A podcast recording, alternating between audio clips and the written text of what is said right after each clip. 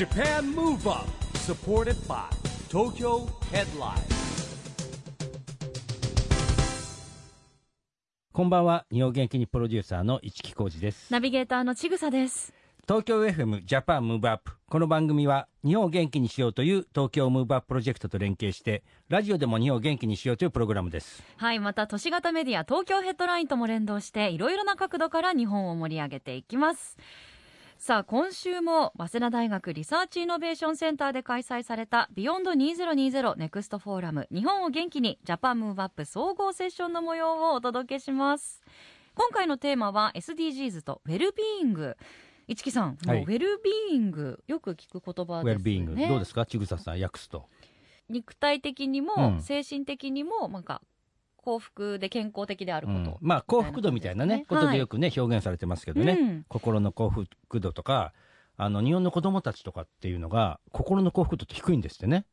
まあそういうことをねぜひね、えー我々ですねやっぱりねえー日本元気にをテーマにしておりますんでこんなことも取り上げて話していきたいなと思ってます。はい。パネラーはワールドロード共同代表の平原伊文さん。トランスコスモス株式会社常務執行役員の高山聡さん。モデルの益若つばささん。デロイトトーマツコンサルティング合同会社執行役員の藤井真也さん。そしてファシリテーターは早稲田大学グローバル科学知融合研究所所長の朝日透さんです。それではその模様をお聞きください。 Japan Move Up supported by Tokyo Headline この番組は東京ヘッドラインの提供でお送りします Japan Move Up えーここからあトークうセッションに入りたいと思いますが、えーテーマはあ SDGs とウェルビーイングということです。実はウェルビーイングっていう言葉、えー最近非常に、まあ、いろんなところで言われているわけです。SDGs も同じです。SDGs ついこの間までは、この知ってる人手を挙げてくださいって言ってもあんまり馴染みがなかったのは、今、えーもう小学生も中学生も知っているような、えー言葉になっています。えーウェルビーイングもですね、昨年ぐらいから、えー特に国がその一つのキーワードとして掲げてから非常にこう使われるようになっているんですけれども、幸福とか幸せということです。で、まあそれは生きがいだとか、そういうものにもつながってくるようなことではないかというふうに思います。で、そのような、まあなんて言いますか、非常に昔からですね、幸せに生きましょう、幸福にな生活、これはもう当たり前のことなのに、あえてまたなんで今、このようなことが注目されているのかということも含めまして、えーお話をしていきたいと思っております。まず、藤井さんの方から、ウェルビーイングというようなキーワードなどで、まあ、ご自身でも、また、え会社でも取り組みとか意識してやられていることなどあれば、まあ、例えば、働き方改革なんかもそうかもしれませんし、まあ、いろんなことがあるかと思いますがそのようなことをちょっとお話しいただけたらと思います。はい、あの弊社ではですねこの LB ウェルビーイングというところを割とこう広く捉えておりましてウェルビーイング社会のあの実現というところをあの掲げていますでいわゆるまあやはりこうウェルビーイングというとですねその個人の幸せというところがまあ一番に来るというふうに捉えているんですけれどもそのあの個人の幸せがあるためにはですねやはりその先にその社会だったり地域の幸せでまたそのの先にあるあの地球環境というものが適正な状態であるということが非常に重要ではないかなというふうに捉えております。あの藤井さんが今おっしゃったえ個々の幸せを大事にするけれども、まあ、集団とか組織においても考える必要があると。そうなってくるとこれ結構難しいですよね。個々の持っているその幸せっていうのって、まあ、それぞれ違うわけですよね。でそうすると平均的な幸せというものを求めがちになってくる。そうすると個々の幸せにならないあのならないというこういうジレンマみたいのが出てくると思うんですけどその辺はどのようにお考えですか？そうですね。そういう意味では、このウェルビーイングということが、あの、注目され始めた背景として、やはりその価値観の多様化だったり、あるいはその、まあ、幸せということに対するこう価値観の、まあ、変化みたいなものが大きく影響しているのかなというふうに思っています。私自身はその、まあ、企業様に対してこう、まあ、コンサルティングをしたりですとか、あるいは、えっ、と、まあ、弊社自身の、あの、ウェルビーイングを高めていくという活動をしているわけですけれども、まあ、そういったところの中では、よりこう、個人個人にこう、寄り添ったカスタマイズというものが求められてきているんではないかなというふうに思っております。あれですよね。一人一人のおに合わせたっていうう今あのソサエティ5.0と日本では言われてますけれども、はい。そんなような取りそう組みですかね。はい。わかりました。ありがとうございます。えっと、それでは、えっと、高山さん。はい。ご自身でもまたは会社でも何かそういうウェルビーイングというこれね、はい。まずあの朝日先生ありがとうございます、はい。あの大変難しいんです。まずこれウェルビーイングの なんて意味か分かんないと思うんですよね、はい。ウェルビーイングがまず。それで私なんかまさにそういうあのデデロスさんのからこうコンサル受けるような、はい。まあ、立場なんですけれども、はい。まずあのウェルビーイングっていう言葉のの定義だったり意味が実はまだ曖昧でしてやりようがないという部分があるんですね企業活動としては。というのは、まあ、今まで企業は上場企業っていうのはこんぐらいコストかけてこれぐらい利益出てます。だからうちの株買ってくださいと、まあ、こういうようなことでやってましてうちこんぐらい儲かってる会社なんですということを開示してきたんですけれどもここ数年ですねいや、それだけ非財務情報の開示という言い方をするんですけれども、あんた SDGs にあなたの会社何やってますかとかですね。あともっと言うと ESG というまた概念があるんですけど、これであなたの会社どのぐらいのスコアですかという評価を今されるようになってきたんです。で、これはまあお客様も変わってきた、社会も変わってきたからそうなんですけれども、私たちこう企業人としてやるときには、なんか数値化できないかなとかですね、もうちょっと言葉の定義どうにかしてくれないかなと。そういうふうにしないと、私の会社もまあ6万7千人とかいますんで、じゃあみんなにこれやろうよと言ったときにですね、みんなの解釈が違っちゃったらやりにくいなと、今まではあの思ってたんですね。だからそこがこうウェルビーイングっていうのが今どういう方向に行くのかなというのを今日ぜひこのパネリストの皆さんとちょっとお話しできたらなということはあの思っております。はい、ありがとうございます。ということはですね、皆さん、多分、ウェルビーイングっていうのは、まあ、先ほども言いましたように、昔から言われてる、ね、幸福であるのは当たり前で、不幸になりたいなんていう人は思うわけではないので、あえてなんで今、このような言葉が出てきたかっていうことも、ちょっと、平野さん、どうどうなんでしょうか？はい、あのすごくまあコロナが大きなこうファシリテーターとなって私たちの人生を考えさせてくれるような役割になったんじゃないかなって思います。やはりこうコロナになってこう働き方と生き方これがちょっとこう融合していくようなあの体現を私たち日々してるんじゃないかなって思っていて、まあ、それがウェルビーイングについてこれまではプライベートと仕事はもう切ってしまうべきものが実は一緒だった実はつながっていたみたいなところをすごい気づかされたんじゃないかなとは思いますねこう組織もこう地球も生き物だからこそ私たちの個々のが生き物としてまずハッピーじゃないとそもそも組織も生き物だからこそ機能しないとで組織がちゃんと回らないと地球環境だったりそこにもきちんと貢献できないっていうのがあるのでこの循環っていうのをさらにあの今回着目されているタイミングなんじゃないかなと思います。はい。はい正岡さんなんかは、はい。いろいろプロデュースしたりとか、はい。でまさにもうなんていうか今じゃなくても昔からですね。い。ろんな多様な人、職種の方とか、はい。いろんな人とお仕事をしなくてはいけないという、はい。その中で自分がこの今言われるウェルビーイングっていうのがもし幸せだとかやりがいだとか生きがいだとか、はい。こういうところを気をつけて、まあ、仕事なんかを進めてるって何かありますか私は、えっと、本当10代の時から、これだけは気をつけようって思っていたのは、あの、もう一度増若翼とお仕事したいって思ってもらえるように最後帰ろうっていうのを割と10代の時に決めていて、まあ、当時はモデルというお仕事だったんですけどこんな風に動いてくれるんだとかなんかこんな風にすぐ仕事がテキパキ終わるんだと思ってもらえるように私は事前にポージングとかを本屋さんでいろんな赤文字系からいろんなメンズ雑誌まで全部読んで当時はポージングの練習をして現場に挑んでですぐ終わらせるようにしたりとかすごいそれって些細なことなんですけどなんか10代の自分にはそれが今できることだなって思ってそういうふうに挑んでいったんですけどなんか今思うと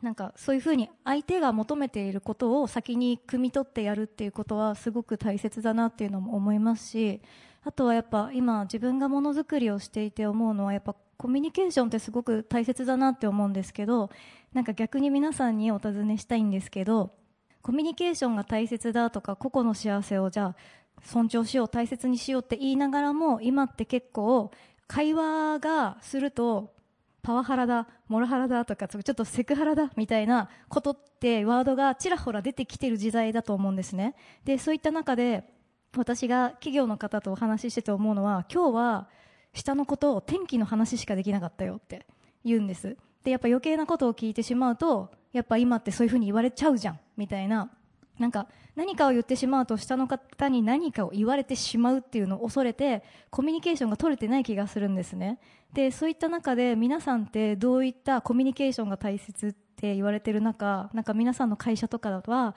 どんな風に上の方と下の方をつなぐコミュニケーションをしているのかがちょっと気になります。高山さん。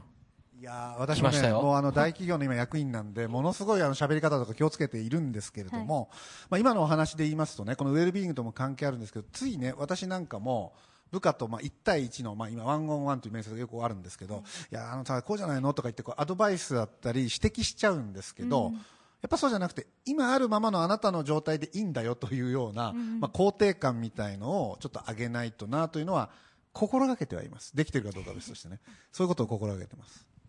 藤井さんどうですか？そうですね私もあの今のお話にすごくあの共感していましたあの弊社でもやはり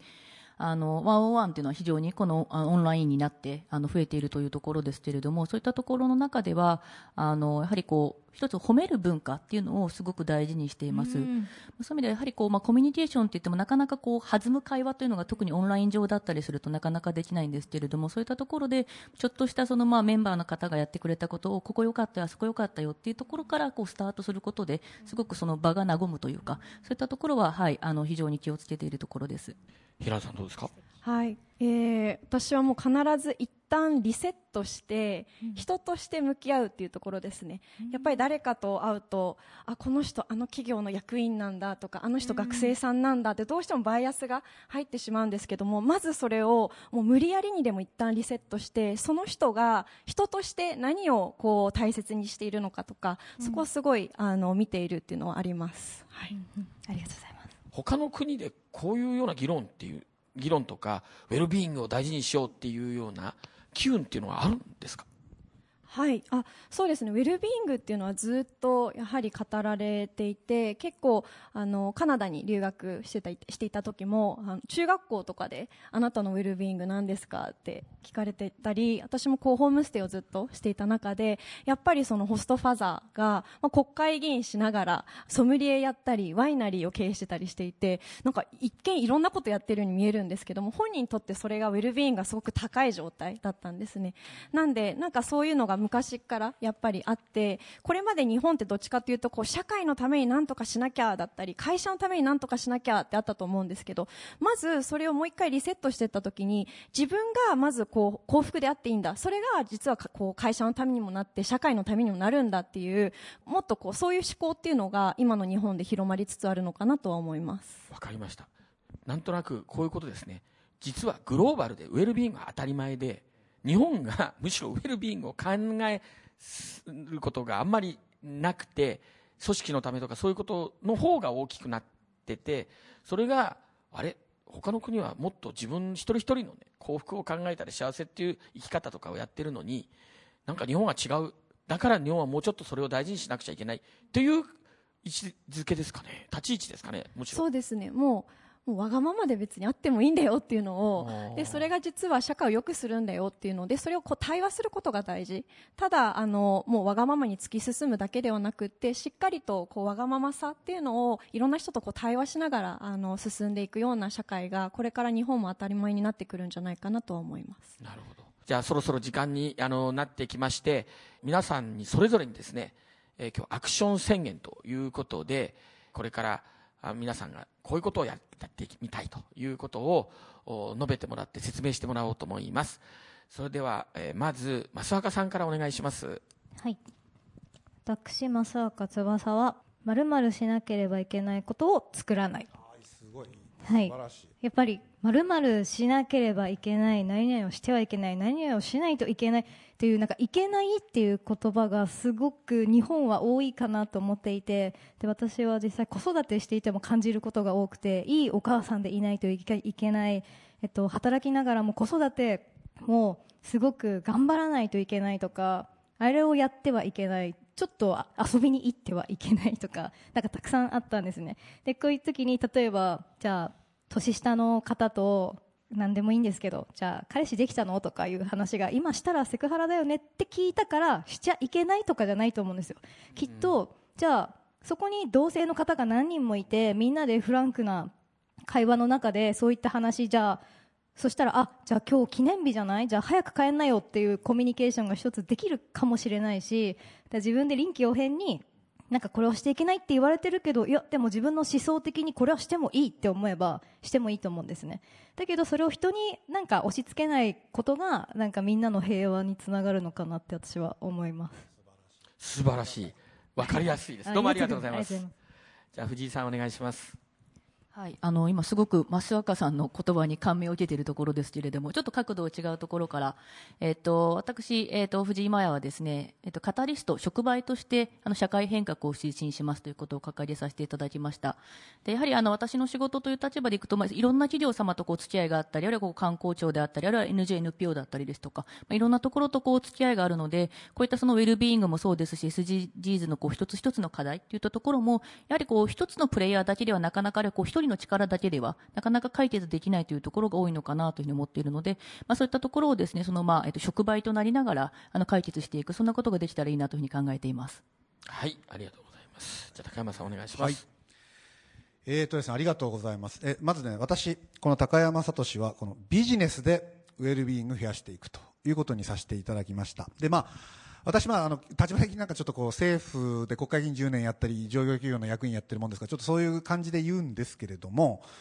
あの、一番遠いところにいるんですが、実はですね、あの、ちょっといいお知らせというかね、あの、例えば政府の方でも、今、あの、SDGs の予算というのが今年度、7.2兆円もあるんですよ、でしかも SDGs っていうんで書いてある予算が554項目あるんですね、でそれはやっぱ義務的に政府やんなきゃって今増えてきたのはあるんです。で今度実はウェルビーイングさっきちょっと調べたらウェルビーイングの予算っていうのが、えっと、39項目あるんですよ。はい。で来年もっと増えるって言われてるんですよね。だからまあだんだんだんだん、まあ、こういう大企業だったり政府を動かすにはこうやって法律変えてみたりとか予算作ってみたりとそういう大仕掛けでやるんですけれども、まあ、あのだんだんだんだんそういう仕掛けができてきたので私としてはですねちゃんとこうビジネスをして儲かる形でこのウェルビーイングを広めていくということをちょっと実践していきたいなとそしてこれをお約束したいなと思っております。はいどうもありがとうございます。平原さんじゃあお願いしますはい、えー私平原イブンは、えー教育を通じて、えー境界線を溶かしていきます。ですね。やっぱり人と人としてのこう心のつながりが何よりも大事だなって思っていて、まあ、もちろんそのさっきあったこう企業としてとかあの自分何々人だからこう例えば男性だから女性だからっていろいろこう〇〇だからこうあるべきって先ほど正岡さんもおっしゃってたんですあると思うんですけどまずはそれを一旦なしにしてまずはこう人としてどうあのしたいのかっていうのを対話を通じてやっていくでそれがあればきっと境界線って解けるなって思うので、まあ、実際に今うちの会社でもあの大学生の2人がですねカップルでインターンしておりましてで2人のこうデートのあの LINE とかいつも見たり しててでこの間はその彼氏が彼女のお母様に会うっていうのを、まあ、リモート越しで私もなぜか参加するみたいな ことがあったんですけども、でもこれですごいハッピーだったんですよね。すごい二人のこう、プライベートの時間とか二人のこう家族に会えて、すごくあの組織としてもウェルビーイングが高まったので、まあこういったような循環っていうのをどんどん増やしていきたいなって改めて、えーその大学生のスーパースーパースーパーインターンから 学びました。はい。ありがとうございます。はいあの非常にな今日テーマが難しいですよね。SDGs とウェルビーイングって非常に難しいんですけれども、なんだかこういろいろまさにこうやって全然違う業界のみんなで話し合ったり。こうだって考えてみると、まあ、これでいいのかななんていうなんか少し感じられたんじゃないかと思います。あの皆さんの、まあ、自由なそして、えご自身のもう実体験に基づいたお話をお聞かせていただきまして今日は本当にどうもありがとうございました、えーそろそろお時間になりましたのでこのセッションを終わりにしたいと思います。皆さんどうもありがとうございました、はい、ありがとうございました。ありがとうございましたありがとうございました。Japan Move Up, ここで東京ヘッドラインからのお知らせです。東京ヘッドラインのウェブサイトではオリジナル記事が大幅に増加しています。最近の人気記事は、ガールズガールズ小田ゆずはのゆずは24時第22回ミュージックビデオ解禁。超人気インスタグラマーみゆちゃい伊藤美優人気の秘密は自分らしく生きること。バズらないとイヤー第22回1周年目前ザ・ランページ浦川翔平と秘密会議。難しいかわいそうな役。イコールマイノリティじゃない。特別視しない世界。モザイクストリートの挑戦。などがよく読まれていました。その他にもたくさんの記事が毎日更新されていますのでぜひ東京ヘッドラインウェブや SNS をチェックしてくださいね。3週にわたってお送りしてきました「ビヨンド2020ネクストフォーラム総合セッション」いかがでしたでしょうか？まあ SDGs が目指すのは、まあ、うん。誰一人取り残さない社会ということで、まさに今週のテーマのウェルビーイングはいにつながりますよね。うん。まあだから、あのー僕らの時代って保険の教科書でね、えー健康とはってな習いましたけど、ありました？健康とはって。身体だけじゃなくて心の全部の、うんえー健全なものを持って健康って言いましたけども、はいまあ今ってね、社会が本当複雑になってるからこそ、やっぱりこういう目配り、特に子供たちにはね、してあげていかなきゃいけないんじゃないかなと思いますね。はい。ジャパンムーブアップ。今週はお別れのお時間ですが、次回も元気のヒントたくさん見つけていきますよ。はい、これからもみんなで知恵を出し合って、日本、そして世界をつなげて、地球を元気にしていきましょう。ジャパンムーブアップ、お相手は市木浩二と、ちぐさでした。この後も東京 FM の番組でお楽しみください。それではまた来週来週 Japan Move Up. supported by Tokyo Headline.この番組は東京ヘッドラインの提供でお送りしました。